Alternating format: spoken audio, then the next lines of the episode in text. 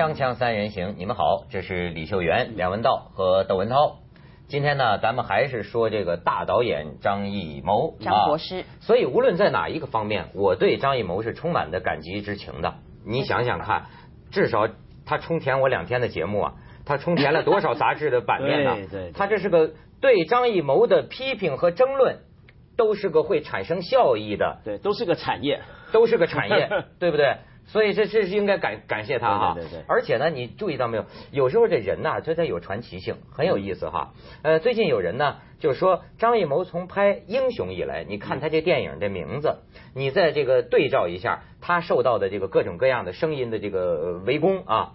你看《英雄》那个时候是他想为中国电影的这个商业化、商业票房，哎，挑大旗来这么一把。你看《英雄》。哎，接下来呢，就到了十面埋伏，没想到一下子陷入了十面埋伏，对吧？但是你知道现在现在他在 拍什么吗？刚刚开机的《千里走单骑》，真的好孤单。哎，任战谋现在就是《千里走单骑》，啊，不理你们，不吭声啊。不过我是觉得张艺谋，比如说你说他早年的电影啊，其的确是比现在好。就电影论电影的话，如果很多人就说，对啊，如果很多人说他当年的电影。是贩卖这个落后而腐败的中国的话，没关系，你就拿一些当年是用来歌颂这个先进文明的社会主义中国的一些电影来比较一下嘛，谁好谁坏，从电影论电影一看就知道。这电影这东西啊，它不是说你想来卖什么就卖得了的，哎，你知道吗？有时候你故意拍个什么片去贩卖，不要说贩卖，说是歌颂这个伟大的先进的文明的中国，这不一定是能够拍成好片。所以是不是？对我我个人的观点，也许就有点偏激。我老觉着不能再拿这个事来说事儿。你可以批评张艺谋，但不要再拿这个说事儿了。对，这说事儿就是说，你看哈，咱假想啊，这个很多电影导演现在都说了，说为什么拍不出好电影，跟中国电影的这个审查，对题材的严格限制是有关系的。对，我告诉你，按照这种趋势看下去啊，还有一种限制不一定来自于党和政府，党和政府说不定还是在逐渐的放宽。你将来可能有一种很大的，我们导演感觉到这个捉襟见肘的时候，他是考虑这种一些民族主义的情绪。哎呦，我拍这个，他们会说我卖国。对，那么你你跟那特别大的事儿联系起来啊，有时候搞创作的人呢，他这个思想打不开。对，你再者说来，对对，我就觉得动不动就卖国。咱说咱将来要成为世界强国，咱将来要成为泱泱大国，咱们要实现言论自由。那这个言论自由，甭说张艺谋，甭管他是有意无意的，他这电影都有人这么说。我就试问一下，假如将来中国真出这么一文人，这文人就像美国有些知识分子一样，一辈子干的事儿就是说我们国家的黑暗处。对，那对这么大的一个大国，我们泱泱大国就没有胸怀容得下这样一个人？我前两天看那个济公，有句话我很有感触，说济公和尚嘛，那是说是大彻大悟的人，他才这个神通变化，大癫大狂。最后庙里啊，有人就要把他赶出去，说这和尚不守清规戒律，那么赶出去。最后这个方丈没办法，方丈就说：说我佛门广大，怎么就不能容得下一个癫僧呢？你到你说这个你是心胸最宽广的，你怎么连这么个你都容不下呢？是吧？对，你将来你看现在这社会，呃，从这个文化上讲，咱都在讲多元；从国与国的关系上讲，现在都在讲多边。这就意味着是一种需要我们有更大的这个宽容心。哎。您可以存在，嗯，但是当然也不妨碍我批评。可我这种批评呢，没到了像文革那种，也恨不得拿砖头给啐死你的那种程度。不过现在围绕张艺谋啊，奇怪的地方在哪？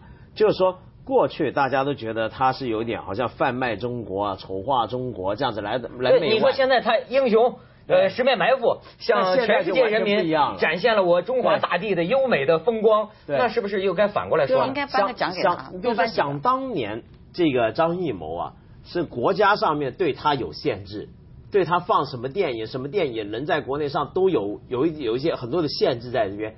现在是反过来，现在大家就是看到什么？现在他大家看到是张艺谋是对中国官方来讲最重要的一个人物，最重要的一个电影导演，国师，国师嘛，就所谓的对不对？这个人民大会堂都积极予以配合，这个对不对？到国家特级景点予以配合，这么去搞。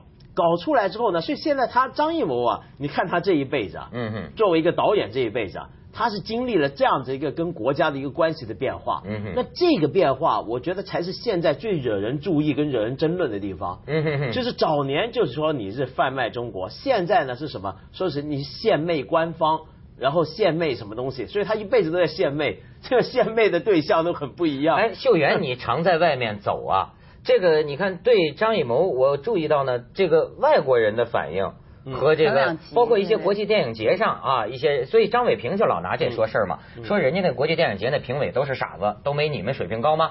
哎，好像跟中国人的评价很不一样。可是呢，也有的中国的这个聪明人就说了，说你看说为什么在美国票房那么高啊？那是可以理解的，美国人多傻呀，那个 画漂亮一点，一看着，哎呀，这人飞来飞去，好好。美国观众他说没那么复杂，中国观众其实李文道过去也说过，中国观众是看这种。武侠片很有经验的，很有传统的，哎，所以中国观众能挑出毛病。不，还有一点就是说，你刚刚讲到的民族主义嘛，就是自己总是希望把自己最好的一面，所以对自己的要求其实有的时候是要求过高的。就是你觉得我表现的不够完美，那张艺谋是我们国家的孩子，对不对？那我们在他的表演上面，我们就要挑剔，不能让外人看到我们的这个。其实有的时候，外面的人在看你的时候，他是很。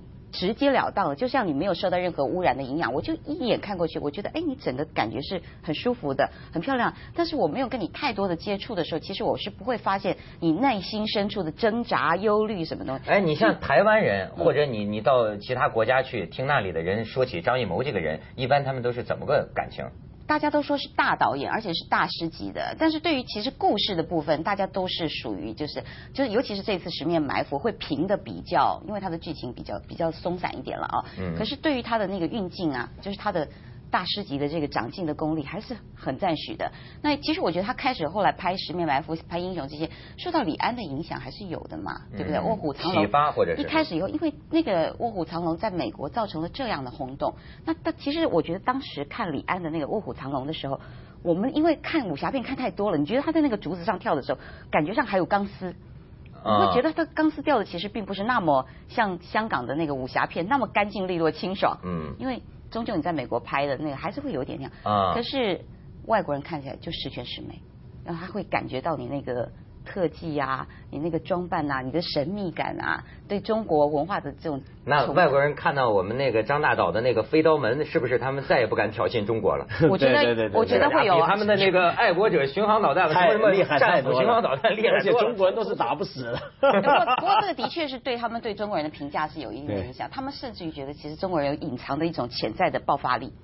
没错，这是张张导演为中国人对对对在江江湖之上扬名立万。不过，咱也说点这个有有一些这个高人的批评啊，我觉得倒是值得引用。艾青的儿子艾未未，呃，这个这你知道，这是艾未未是是是我这个很佩服的艺术家啊。最近呢，他这说的话说的一番话挺痛快啊。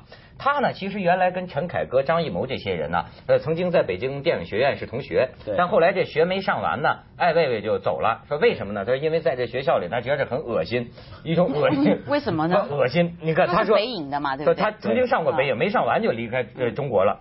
他说：“面对着枯燥的石膏像，他原来美术系的嘛。他说我的同学一个个精力旺盛，看着这样的场景我就愤怒。有一天我趁人不注意，把教室里的石膏像砸了个粉碎，这是艾薇薇干的事儿。然后他说张艺谋，他的认为就是什么呢？张艺谋全面堕落，而陆川太幼稚。你说这里边就是这个这个有有意思。还有人分析什么呢？说现在为什么把陆川捧那么高？”都在说可可西里，这次金马奖也是可可西里得奖了，得奖都在说说这是什么呢？这是这个压压一个打拉一个打一个，就是这么一种策略。就是说，所以这艾薇薇在这儿讲的是这个意思哈。他说这个张艺谋的影片除了秋菊打官司之外，其他都不怎么样，尤其十面埋伏是恶心之极。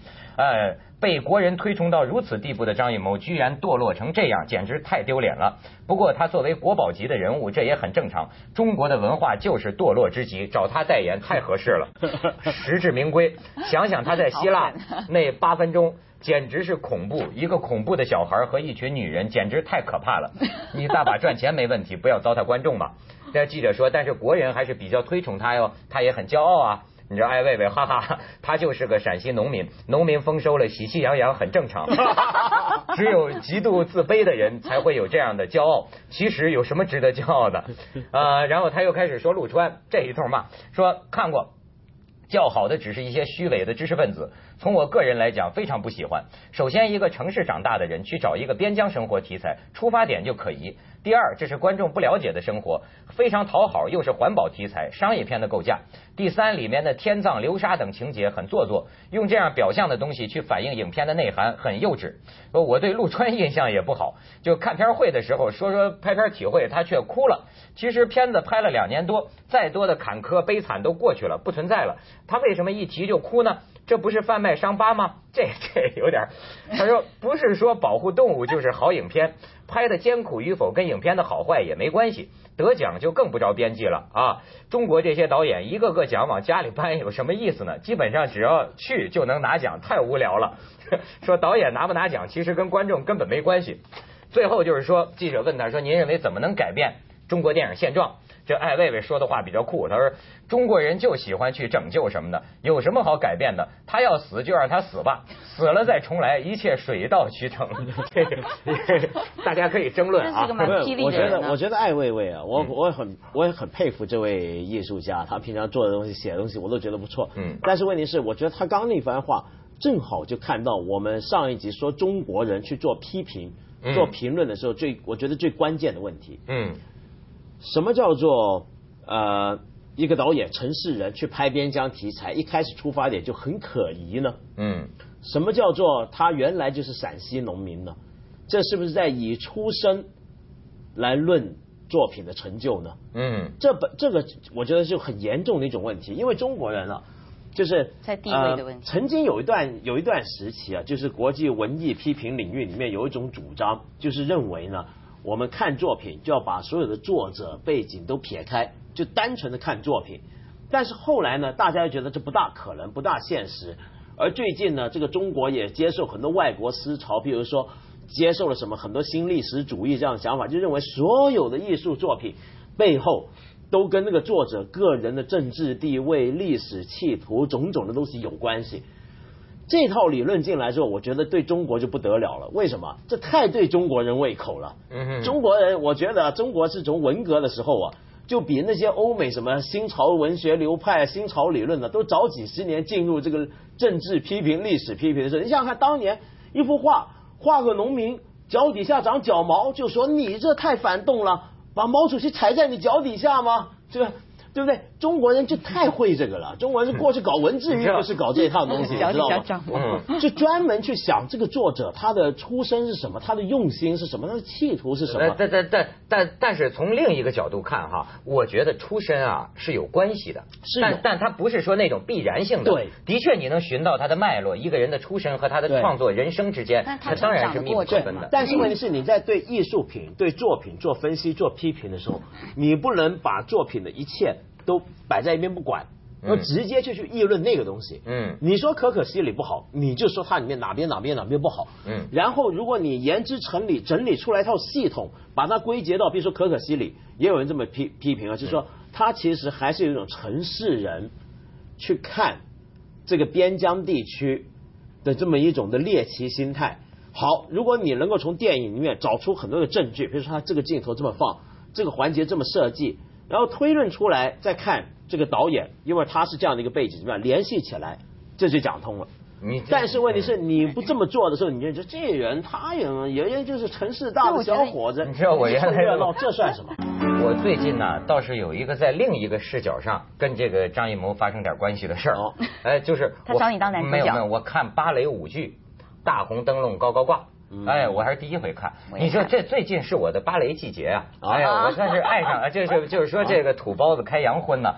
我如果我没记错的话，我大概还是平生第一回在剧场里看芭蕾舞。哟，这河北老乡开洋荤，原来在电视上，对啊，原来原来在电视上看的，就是我这次在尖沙咀那个文化艺术中心中中央芭蕾舞团中巴嘛，就是在那儿演出。我先在香港这儿看的他们演的这个西尔维亚。嗯，去的时候我还想，我说会别人睡着了怎么办？啊？